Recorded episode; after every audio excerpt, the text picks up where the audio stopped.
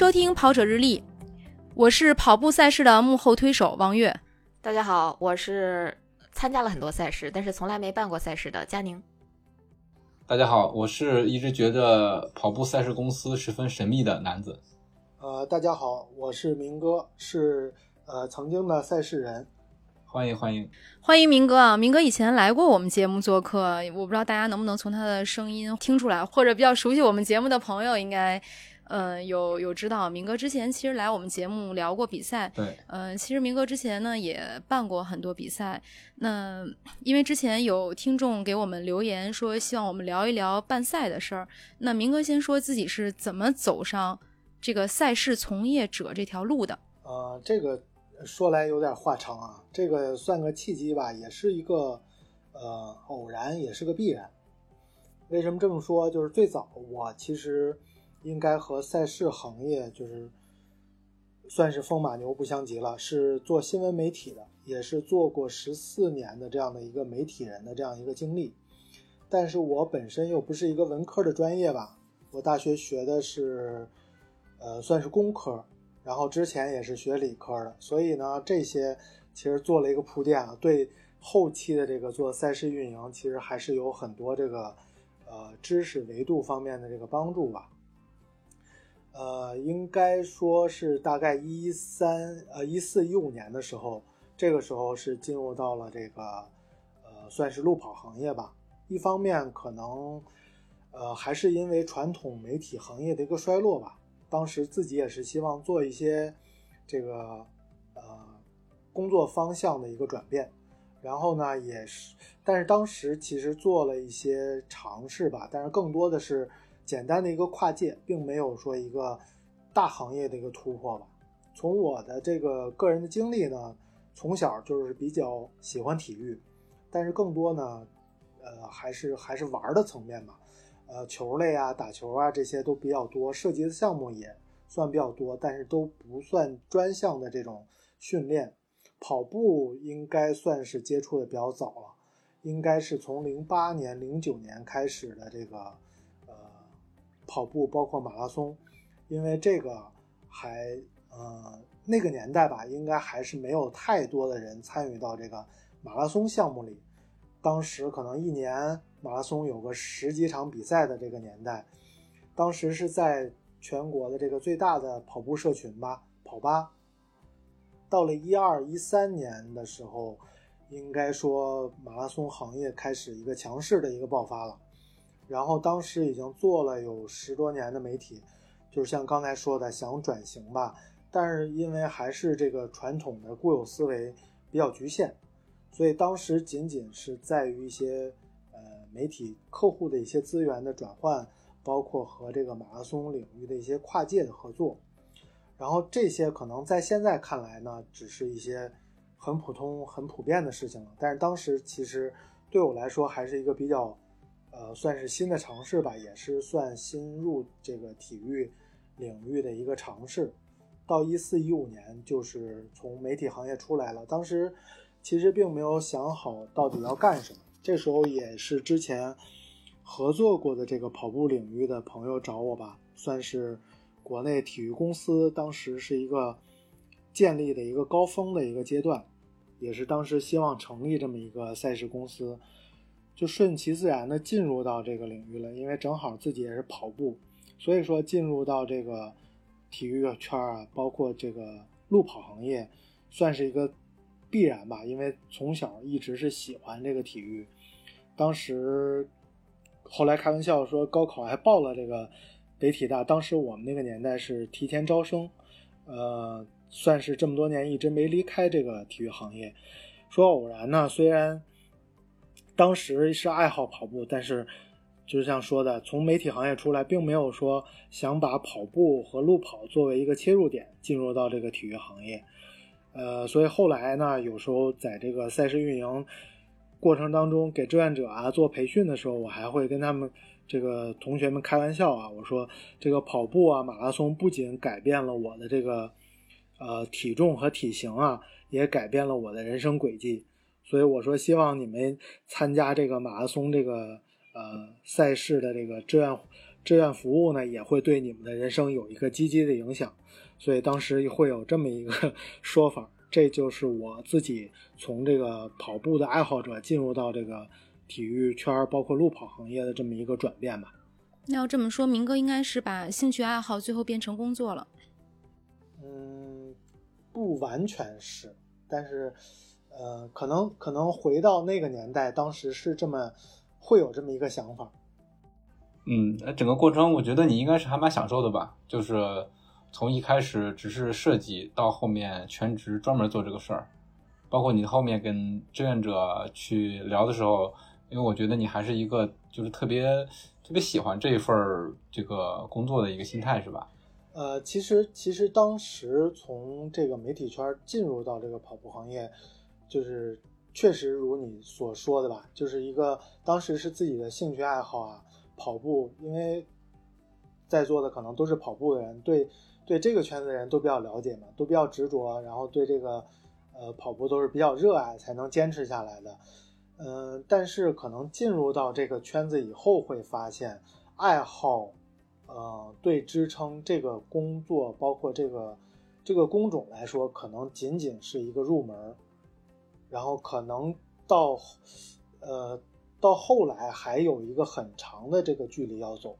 哎，那我们下一个问题就来了，那从一个马拉松或者说跑步的爱好者变成一个赛事人，需要积累哪些技能？对这个我也很好奇，因为。我跟明哥合作过，呃，中间我就觉得这个明哥对于这个赛事的各个方面事无巨细都特别的能够把控。但是我在想，你一开始进入到这个专业领域的时候，跟你现在肯定是有很大的差距的。你怎么就慢慢慢慢的都具备了这些技能呢？其实确实是这样的。当时刚进入到这个行业，呃，真的是从一个兴趣进来，然后会发现。你这个兴趣不足以支撑你的这个工作的这个维度，因为呃不懂不会的东西差太多了。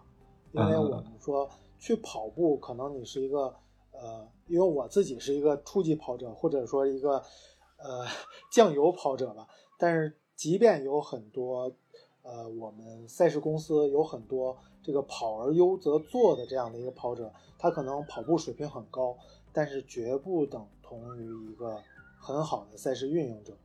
这个其实我们现在在看这个欧洲杯的时候也是啊，这个可能说说的远一点，很多好的教练并不是一个很很好的这个球员，呃，足球运动员，对你比如，呃，就拿现在的这个呃几个四强的这个队伍来说吧，他们的教练其实当时 那没有。他们那没有索斯盖特、恩里克，水平还是很高的啊。对对对，但是不是说到了佳宁的偶像，什么意思吗？对对对。啊不不不，我现在在足球圈并没有偶像。说远说远，说回跑步，其实我所要表达的思想就是说，即便他的跑步水平很高，但是并不一定能成为一个很好的。呃，跑步赛事的运营，对的，对的，这是一个不，那肯定的呀。嗯，就是，而且我今天呃前两天遇到了一个很可怕的事儿，我之前的一个同事他跳槽了，然后他新公司他代表他新公司的老板打电话给我，他说新公司的老板是一个跑步爱好者。然后刚刚拿下了一个城市的半程马拉松的运营权，非常可怕。我们现在在节目聊这个事儿，我我没有办法点名儿。就在这种情况下，还能有一个完全没有运营经验的公司拿下了赛事运营权，然后问我应该怎么做。我说我在电话里一两句，我怎么可能跟你讲得清楚？我说这样，我说如果如果这种情况，那我可以给你推荐一个非常。优秀的赛事总监，我当时心里脑子里确实想到的是明哥。我说，或者我给你推荐几个执行公司，我建议你好好谈一下。你这么给我打一个电话，肯定解决不了你的问题。后来那个老板就对我婉言谢绝了。对他可能真的觉得自己能能做下这个赛事来，对对对对，他自己自己会跑步。对，就是嗯，刚才说的这个问题，回到回到这个问题啊，就是说。我之前是跑马拉松，包括后来运营马拉松，他们之间你说有必然的关系吗？我觉得肯定是有的。对，但是我觉得可能其其中的联系只有马拉松这三个字。是。但是这两者之间的这个鸿沟可以说是非常巨大的。就是嗯，因为现在是回头去看啊，可能作为我现在呃从事赛事运营这么多年，可能已经没有办法用一个普通跑友的这样的一个角度去审视一个赛事了。但是我觉得从刚进入到这个行业的时候，真的只是一个跑者，顶多就像我刚才说的，有一些这个赛事跨界的一些融合，但是完全对赛事运营这四个字的含义是含义是不不清晰的。就像刚才月姐说的这个，给我打电话的这个老板哈，老板是对是一样的，因为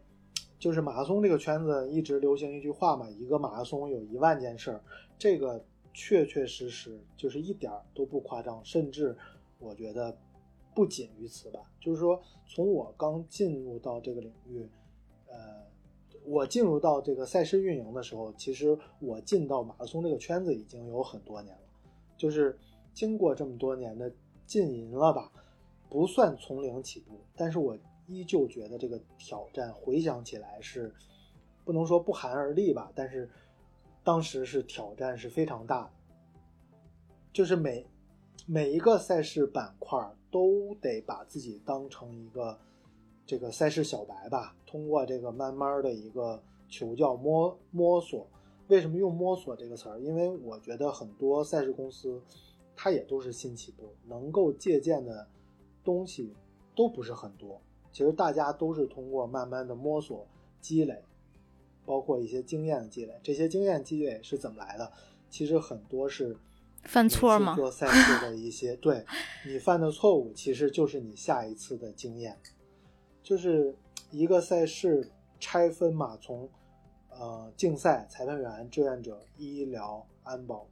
推广宣传、市场开发等等吧，就是慢慢的这些板块都是在一个一个赛事当中去摸索出来的。可能通过一个比赛熟悉一个板块，其中出了很多问题，呃，当时反正真的是把自己弄得身心憔悴，就是所以所以刚才这个南哥说的这个兴趣爱好，可能在这个时候荡然无存了，更多的是这个体力，包括心理上的一个考验和磨练。因为进入到这一个行业，很多事情因为你的考虑的不周全，出现一些纰漏，再去通过你和包括周边的一些同事啊，包括一些相关的单位去弥补这样的一个纰漏，其实相对消耗的这个精力是非常大的。不过我觉得，就是现在说这些事情可能是比较轻松的，也正是因为就是这么多年的这样的一个积累，出现的这些问题，包括呃经验的一个积累，出现呃出现的这些问题吧，都变成了很宝贵的财富，对嗯后面的这个提升也算是打下了一个很牢固的这样的一个地基。那咱们就通过故事讲经验教训，比如说都遇到过哪些有惊无险的事儿，或真的就是出现了问题过后再弥补的。因为呃，我跟明哥其实是合作过赛事的，我当时觉得明哥真的是一个特别细致的人。比如我跟他讲，我说第二天早上可能有某一个团队需要五十份早餐，明哥就会给我讲说好，准备一百份。打个余量，对他永远比我想象的要更周全、更细致。就我我当说出一个需求的时候，他会把这个需求扩大化。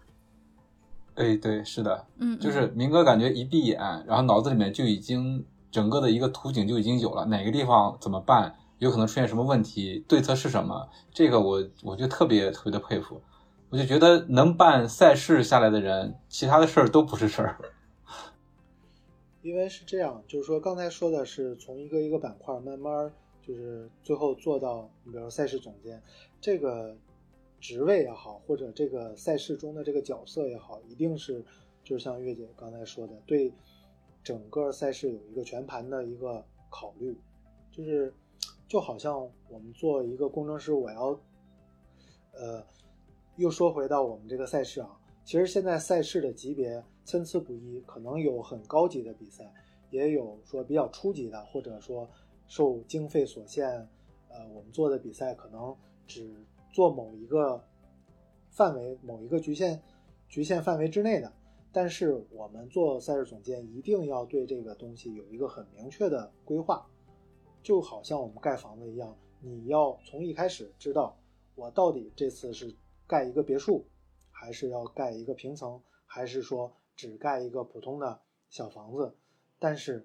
一定它有自己的这样的一个规划。别墅有别墅的盖法，小房子、小厨房也有小厨房的盖法，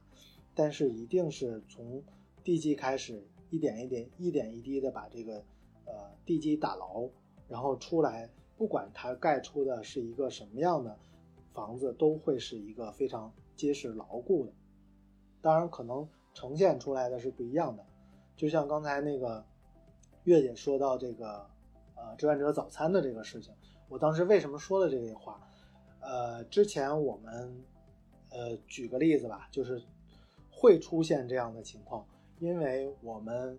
呃，在物品发放，比如说我们会有提前计算志愿者，按照我们的发放窗口，比如说十个窗口，一个窗口三个志愿者，三十个人，OK，你订三十份早，三十份这个午餐，一定会不够，为什么？这就是说前面出现的问题会。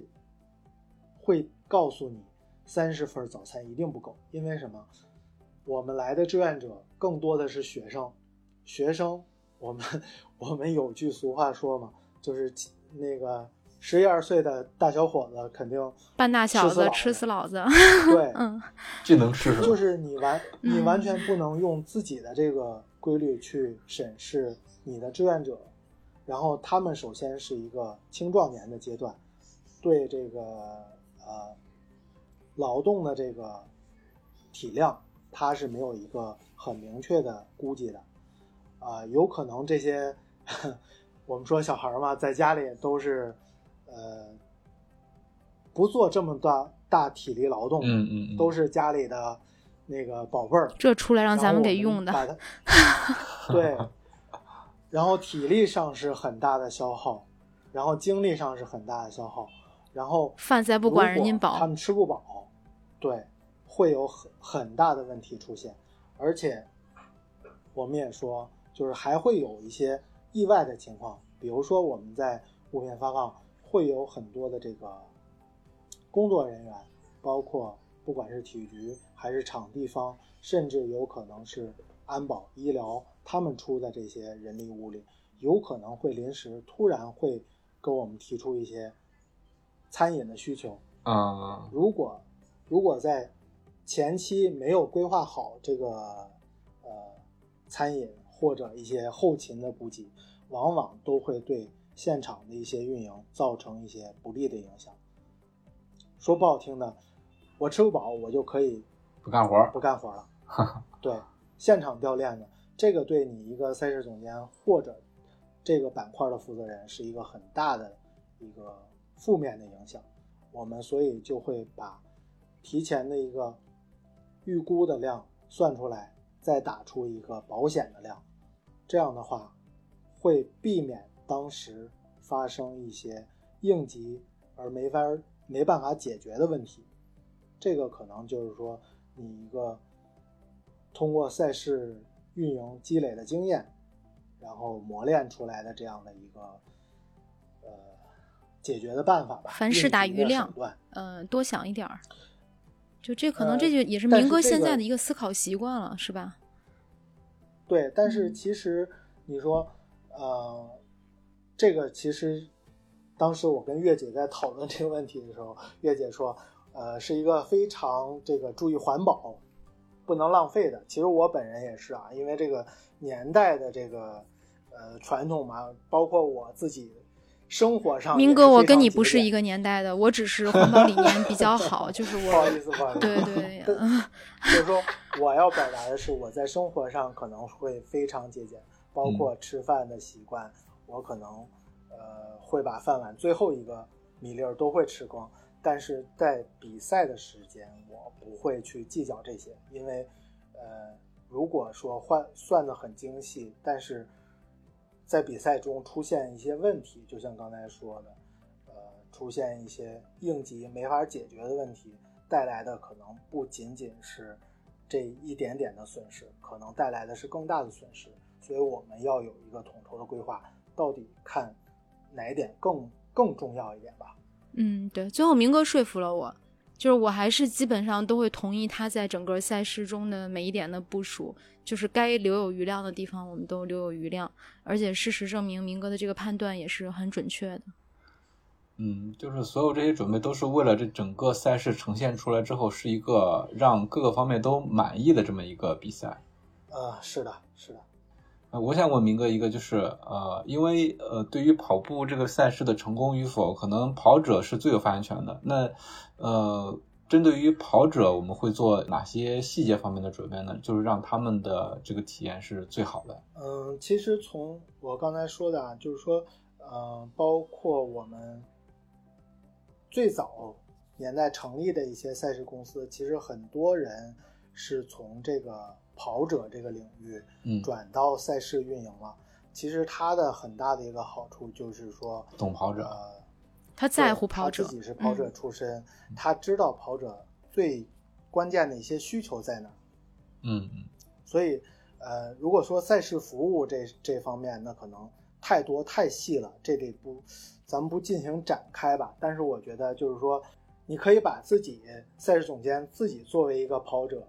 来去想这个事情。从我最早到打开你的官网去报名，我的所有的界面是不是友好？是不是我需要打开一个又一个的页面，而不能从一而终的这样把我的这个报名完成？包括你在整个报名之后，呃，各种赛事信息给我的推送，包括一些呃天气呀，包括一些配号啊，包括等等这些需要告知我的事情，是不是有一个很通畅的一个渠道告诉我？然后嗯最重要的是我们赛事组织过程中，这个其实跑者体验呢，往往是从赛前三天的领悟开始，到达现场以后的一个体验，包括赛事当天从入场集结，包括出发，包括赛道当中的种种的补给、志愿者的服务，包括赛后的一些服务，到我们选手离开就结束，这些所有的服务实际上都是我们作为运营者在赛前的两到三个月，甚至更长时间去细化、去研究、去统筹的这样的一个事情。嗯，是的，哎，既然已经聊到了赛事服务，我有一个问题问一下明哥，就是，呃，咱们现在其实会讨，很多时候会讨论关于赛事跑者服务最重要的点是什么呢？就是这个赛事到底是一个保姆型赛事，还是一个呃完全是按照正常标准做的一个很怎么说呢？也不能叫简版的一个赛事，应该说就是其实如果说咱们照章去看的话，挑不出来任何问题，但可能在跑者的体验上会觉得这个赛事。呃，就一般，没有什么特色补给啊，没有什么这个什么贴心服务啊，就就这种感觉上其实是很附加值的东西，就可能没有做到。就你对这两种赛事是怎么看的？或者说你你你办的赛事，你希望它是走哪一条路子？其实这个是也矛盾也统一的一个事情啊。其实首先从我的角度来讲，现在呢，就像你说的，有保姆型的赛事，可能各种服务，呃，做得非常体贴。但是其实这样的赛事，我们作为跑者来讲，又能记住多少？可能大部分的赛事现在都在服务上去下功夫，但是同质化其实很严重。并没有说做出自己的特色，反而我倒是觉得，像你刚才说的，比如说我作为一个赛事总监，我希望我自己做的赛事能够在选手参赛完之后一年两年，甚至更长的时间，他回想出来能有一两个这种很明显的亮点，或者是说我的这个赛事所所有的这样的一个标签儿。我希望跑友能记住这些东西。而不简简单单只是因为我服务很贴心，嗯，说白了就是说这个服务其实没有更多的一个呃技术壁垒，说白了你只要细心或者投入大，就能够比较容易的实现，反而是一些赛事的亮点、特色，然后怎么和当地的历史文化去结合，打造出一个和其他赛事不一样的非同质化的东西。我觉得是我后期更追求的一个东西。那明哥嗯说的赛事亮点是什么呢？可以给我们举几个例子，就是你特别满意的我做的比赛，我觉得这一场比赛的赛事亮点很棒。或者如果要不方便说的话，也可以说我跑过的比赛某一场，我觉得这一个亮点特别值得记忆。呃，其实其实跑过的比赛很多，做过的比赛也很多了。嗯，现在其实让我去回想这些亮点，确实会会有，但是，嗯，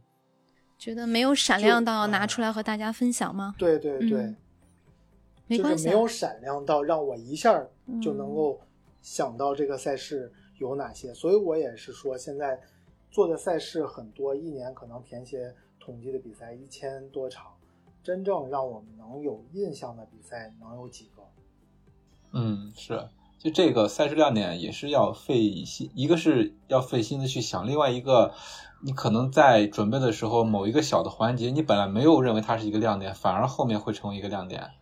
就是这可能呃就作为跑者来说，可能跑完一个比赛，在路上碰见的一个事儿，或者看到的一个景点，都有可能成为自己心里的亮点。它有可能不是赛事公司特意准备的。对吧南哥说的这个，我想起来了，就是刚才刚才回月姐那那句话，其实说的有点夸张了啊，其实还还是有的，因为呃，我们做过就是唐山马拉松，因为当时呢也是想到了就是怎么把这个特色融进去，因为我们知道唐山呢这个这个城市，呃，能记住的东西有什么？问问三位。肯定是地震啊！地地震肯定是唐山话哎，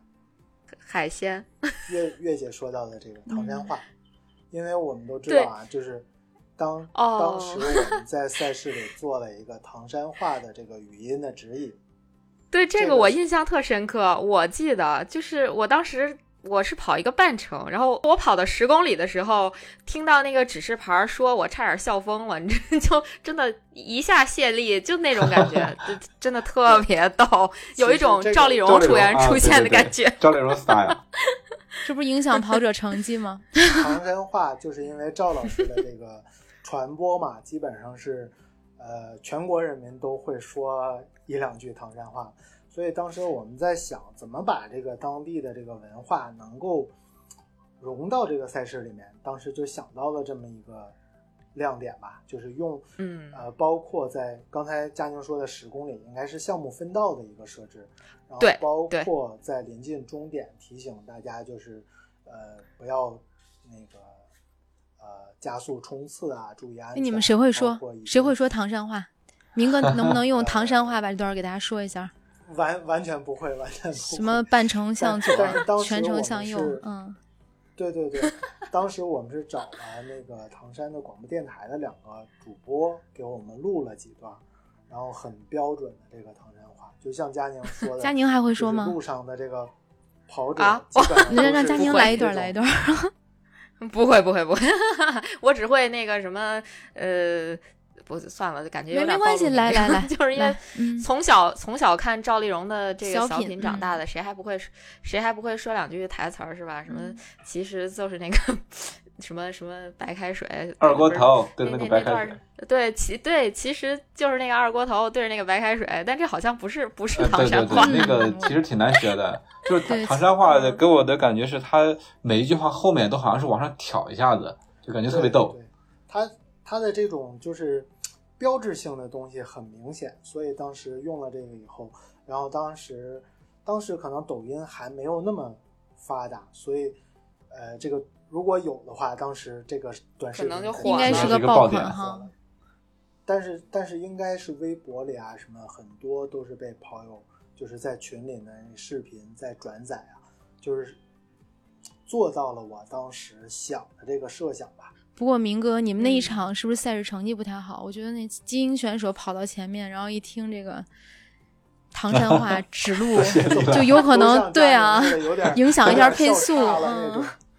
啊，影响呼吸了，嗯对不起，对不起。包括到终点冲刺的时候，你说我们那个冠军选手 回头我可以找找那个音频给大家分享。是主要咱们四个人都没什么技能，就没法现场让大听众朋友感受一下，嗯，搞不了。嗯但是那个唐山马拉松那个真的是让这个明哥一说，我确实也是记忆犹新。因为我我当时就是什么感受呢？我那会儿还真的很认真的在跑唐山半程马拉松，虽然成绩很差啊，但是那场比赛其实我 PB 了。呃，我在那个全程半程分道的时候，就听见前面隐隐约约好像有唐山话，结果走近了一看，那大喇叭放的就是 什么全全程全程向左，半程向右的。哎呦，当时就感觉一下跑不动了。抱着喇叭笑了一会儿。你看看明哥的设计达到了目的，嗯，呃，你到现在还记这得？这个还还是就是像像刚才所说的吧，能把自己的一些这个印记烙在这个赛事里面，我觉得这个嗯对赛事总监来说应该是算比较成功和比较满意、比较有成就感的事情。对，而且也确实是赛事总监会一直去记忆的一件事情。呃，前两天呼和浩特马拉松本来是要举办的，后来因为种种原因又延迟了，到现在没办。但是在呼和浩特马拉松办新闻发布会的时候，我就看到了那个熟悉的 logo，就是第一年呼和浩特马拉松设计的 logo，到现在还在沿用。我当时看到的时候，就心里也还是有一点小激动，而且觉得，哎，这个标还挺好看的。每我想每个赛事人都希望做到这个，但是我觉得包括现在的一些呃赛事组织，呃包括运营公司的这个介入，可能都会存在这样的一定的瓶颈。包括现在一些政府，因为马拉松项目更多的是政府的项目嘛，存在招投标啊，包括一些这个准入的这个方式，对运营公司能够长期的运营或者说培育一个赛事来说，其实是挺。就是对嗯于赛事公司呃来讲，他很难说我能够决定我自己从第一届到后面一直由我来运营这个赛事。呃，中间这个赛事公司的更替或者变更，它不是由赛事公司本身能够完全决定的。嗯，公司之间也有这个竞争。就其实很多种原因去去决定，对。但是就是说，其实，但是作为赛事公司来讲，我认为就是有责任感的总监。就我刚才讲到呼和浩特马拉松，我曾经运营过它两年，从第一届到第二届。那今年第三届，虽然运营公司变化了，但是其实如果我能够看到我之前的一些创意，或者我们之前为这届为这场比赛所做的一些设计，在后面还能有所呈现，其实对于赛事总监来讲是一件很欣慰的事情。嗯就是留下一个赛事的遗产呗。印记吧，遗产说的有点恐怖。啊，是是是，用词儿不当。那其实刚才也也在聊说，进入这个赛事公司，呃，是一个就是明哥是一个什么样的契机进入到这个赛事公司，我们也聊过了。那其实我想代表听众问一个问题，就是如果说现在我作为一个小白，我只是一个马拉松爱好者，我想要去一个赛事公司就职，我其实需要具备哪些技能才可能会被赛事公司看上？就觉得哎你不错，你来上班吧，这样。对，有没有这样的标准？因为我觉得进赛事公司，它的要求的能力很杂，是吧？嗯，这个话是对的啊，就是说嗯，确实是一个很杂的事情。我觉得，嗯，我我觉得这个总结一下吧，就是几个，呃，从几个层面来说，几个维度来说，首先是体育领域这个对运动项目一个通用的一个知识，呃，就是无论是这个赛事总监也好，或者说从呃这个小白可能进入公司，可能更多的是从一个赛事专员开始做，可能一个具体的一个板块，但是我觉得都需要你对整个体育运动这个领域，呃，它要有一个比较嗯深刻的一个认识。说白了就是你首先要喜欢体育，对一些体育的通用知识有一定的了解，然后不可能说我呃，其实我们算都是体育人吧，不管是参与还是做赛事，其实体育它是相通的，可以举一反三。你对一些通用的知识了解，不管是田径啊，呃，或者是一些场地的项目，包括我们说的马拉松，有一定的了解，对其他的运动项目也会触类旁通的。因为为什么这么说？其实你说赛事公司，我们可能刚才局限在说赛事公司，更多的是针对路跑公司。但是其实从现在的赛事公司来说，它的运动就是运营的项目会越来越杂了。就是说，呃，这个其实不是说我们这个公司的业务开展，而是说从我们整个体育大行业来说，呃，从人的这个参与这个角度，体育项目开展也是越来越细分了。就是说，我们受众来说，跑马拉松这个算是一个现象级的这样的一个运动方式，像这样的运动可能会越来越少，取而代之的是什么呢？就是不断涌现出来的这些花样更更繁多这种小众运动，然后会有新的玩法，会有新的这种参与方式，包括带来也是对公司来说是一种新的运营方式。所以说呢，不能说我们只会一个专项的这样的一个运动知识，包括我们有一些体育院校毕业的学生，我是学田径的，或者我是呃学排球的、学篮球的，你只有你这个专项的。运动知识还不够，是需要一个通盘考虑体育领域的这样一个通用知识。然后这是第一块大的内容，第二个就是我刚才说的这个专项的知识的。每个运动项目其实都是不一样的，它是一个专用专业的一个运动领域，所以对你这个赛事总监来说，如果你这个公司可能更多从事路跑运动项目，那你一定要在。路跑行业的这个专项来说，有一定的深造和研究，因为，因为为什么这么说呢？刚才在说啊，我们现在很多赛事可能打造起来，更多的是一场，呃，包括马拉松在内啊，不仅仅是一场赛事了，更多的是一场什么呢？一场秀，一场商业活动。但是从我的这个理念，包括我很多比赛中和我们的一些老的裁判啊接触。就是从他们的理论上，也是我比较认可的。不管是现在以什么样的形式呈现，这个赛事的核心还是竞赛，因为毕竟是一场比赛。就是我们现在很多时候把它做成一场商业活动或者一场秀，很多时候会忽略竞赛的这个重要。所以呢，我觉得作为这个赛事小白进来，哪怕我只参与到其中的一个板块。我在有时间的时候，一定要把这个，呃，竞关于竞赛方面，如果是路跑公司的，把马拉松和我们的田径规则好好的研究一下，这个是我们之后做赛事，呃，一定不会多余的，一定是能用得上。嗯嗯，刚才这一点我就特别想想讲一个事儿，就是南京马拉松有很多选手的 PB 成绩悄声无息的就没有了。那我觉得这个跟赛事组，这是跟赛事主办主办者有不可推卸的责任，对对吧？因为他们没有好好的去研究规则，他们研究竞赛，对，然后他在田径规则里明确规规定了这个兔子的使用规则，就就因为这样，有很多人的努力白费了，没有了。这个成绩就不被认可了，对，就嗯，继续讲啊，就刚才突然想到了这个事儿，嗯，我们我们把田径规则，把这些所有运动项目的详细的规则，包括这个运动项目衍生的一些东西都研究透了，一定不会说是对我们公是浪费时间，一定会用得上。这个是因为其实我刚才说了，我是 学理工科的，我不是学体育的，但是我在。做比赛的，呃，业余的时间，我会自己去研究田径的规则，会去研究每一条到底他说的是什么东西。其实，其实很很有很有用处，对我们做比赛。然后第三个就是我刚才南哥说的一点，我很认同，就是很杂。其实我们作为赛事总监，必要的一个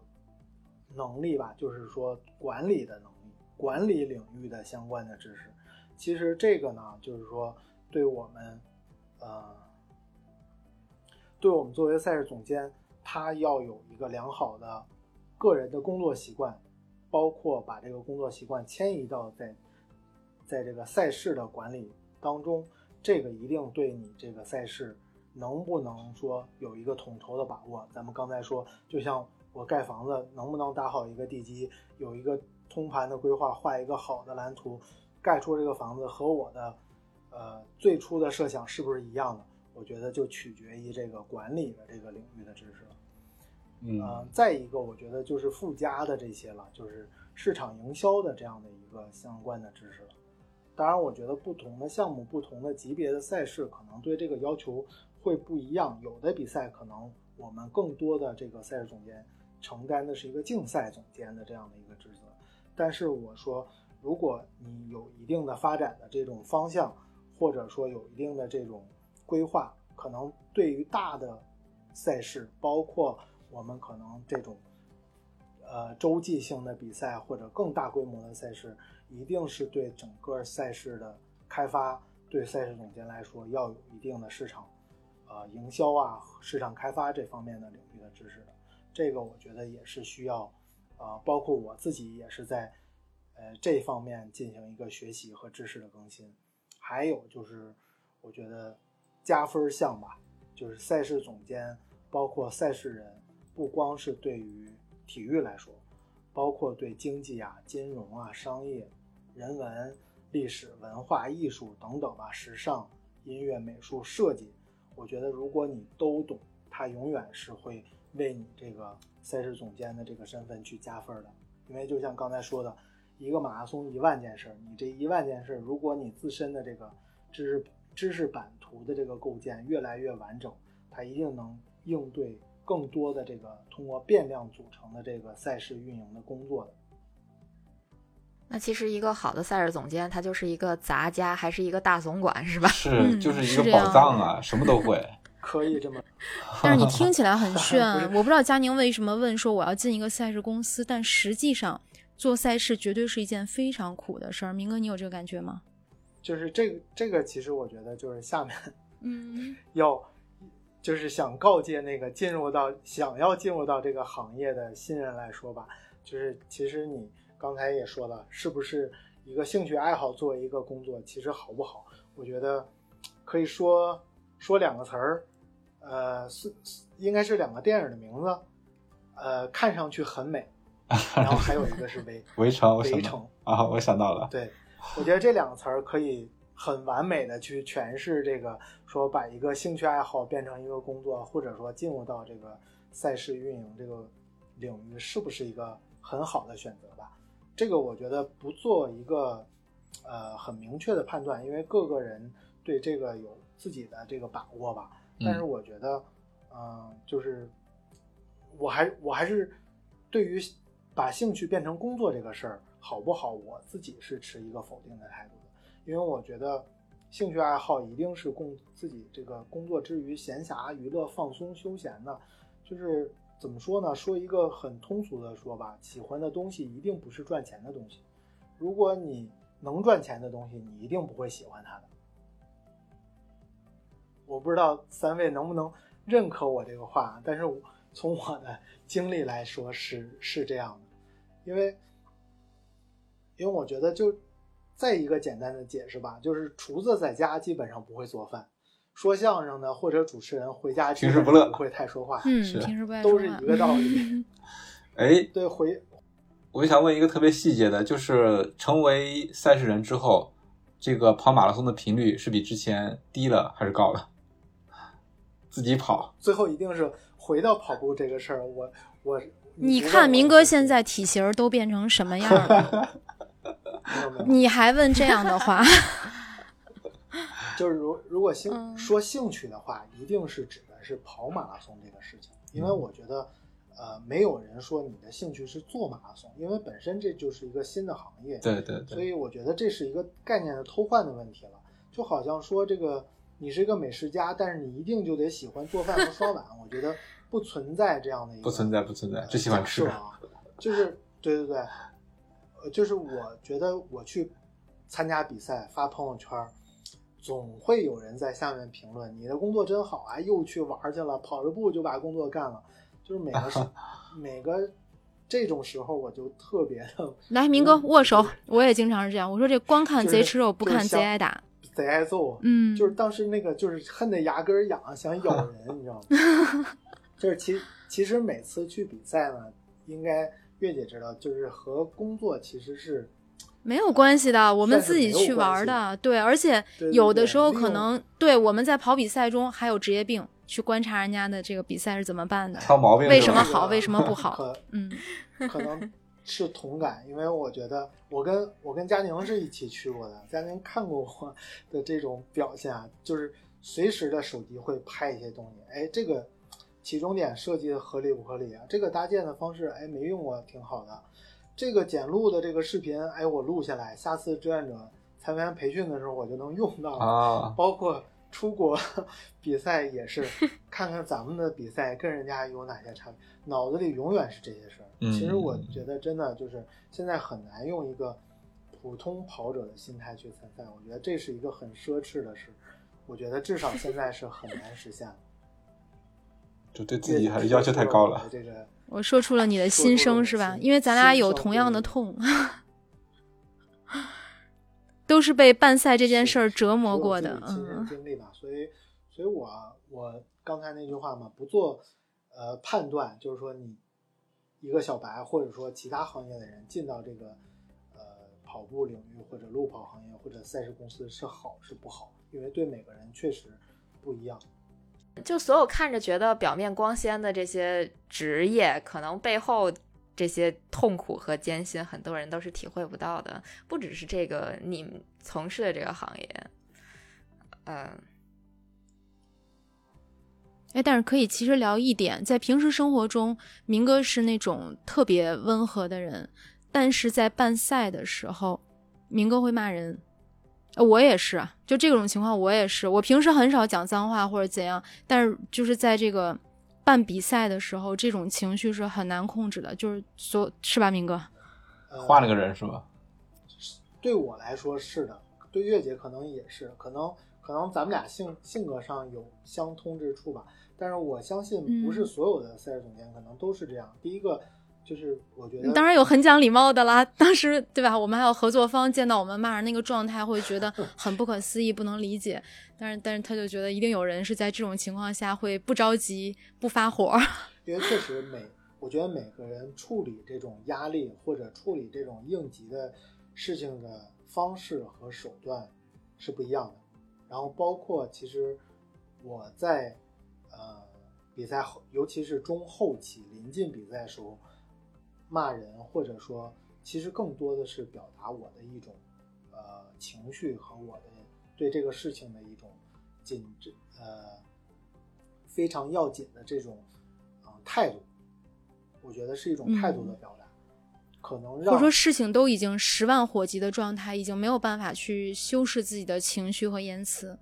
就只能是我传达出来，对，要马上做。让和嗯我接洽或者对接的人能够明白这件事情，因为他们可能没做过比赛，不知道这个事情到这个时候火烧眉毛了，他可能还会很平和的跟我说，但是一定不是这种情况，我会用我的态度告诉他。当然，我觉得骂人或者说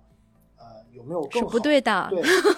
当然是不对的方式沟通方式，我觉得一定会有。这个也是我在进步和完善。这是我们需要修炼的对对对地方。对，嗯，目的还是要把事情往前推进，只不过当时太着，急了，没有更好的办法。对对。是的，对，就是要说这个办赛的时候，就是你你明哥真的是一个很温和的人。平时我们看他多么的温和，就是说在嗯办赛中能被比赛压成这个状态，就是就是表达一个状态吧。嗯，想想入行的朋友要做好心理准备，你可能会 变成另外一个人。入行需谨慎，对，又苦又累又脏，什么活儿都得干。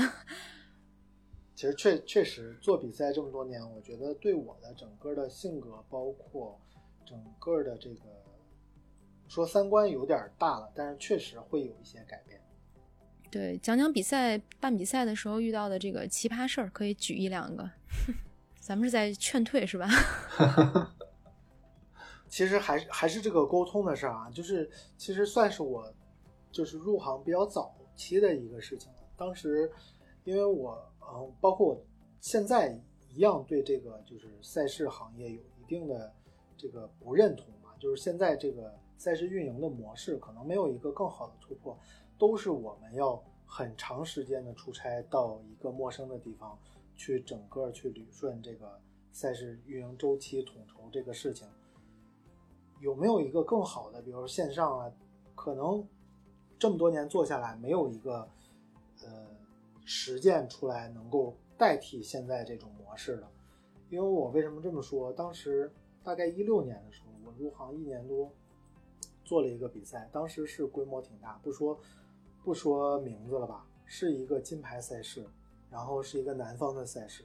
当时这个赛事在赛事的合同里注明了我们要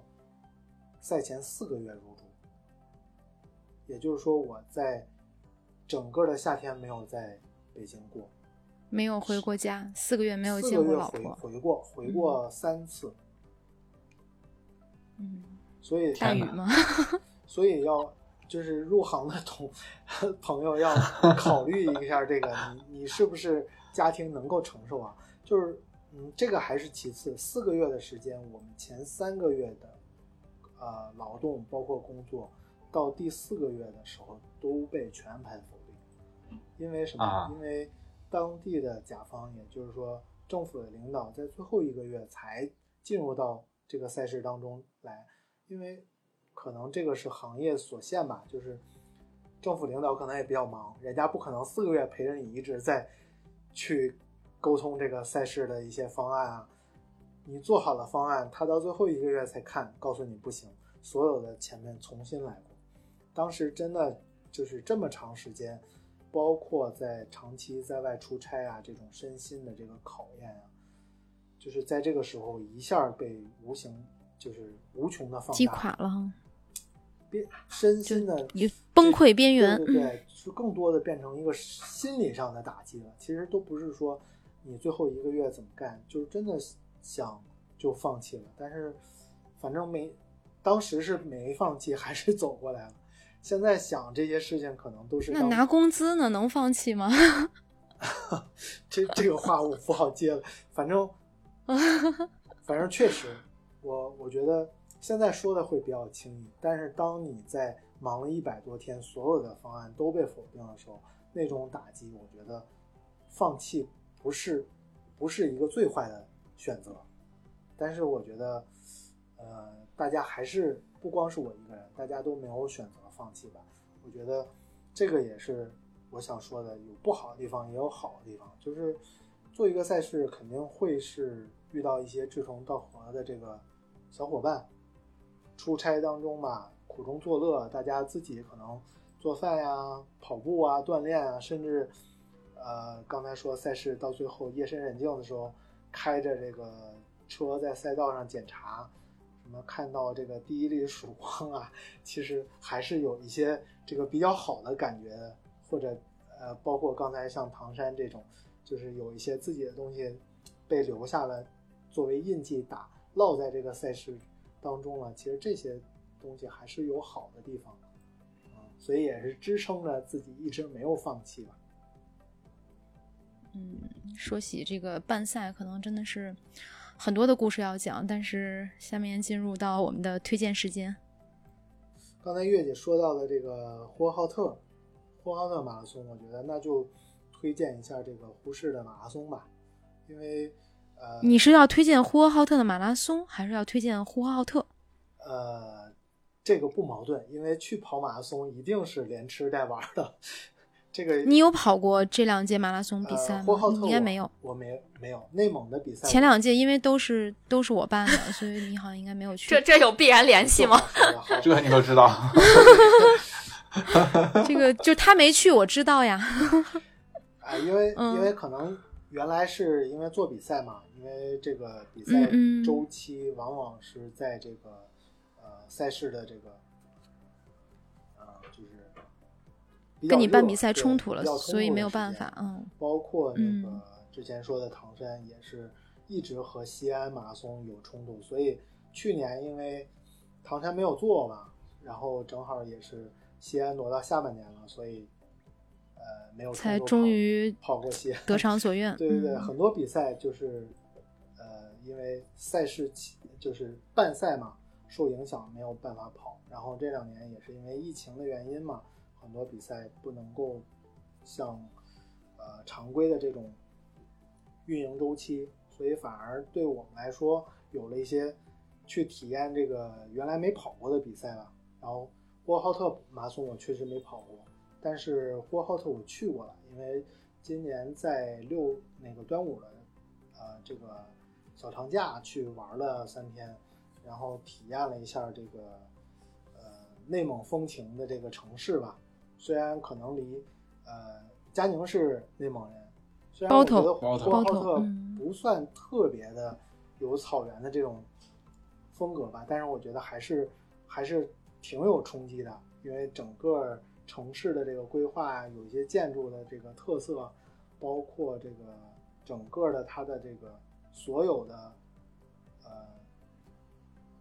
这个建筑的名称啊，包括一些单位名称，都是有这个蒙文注释的。我觉得对对这个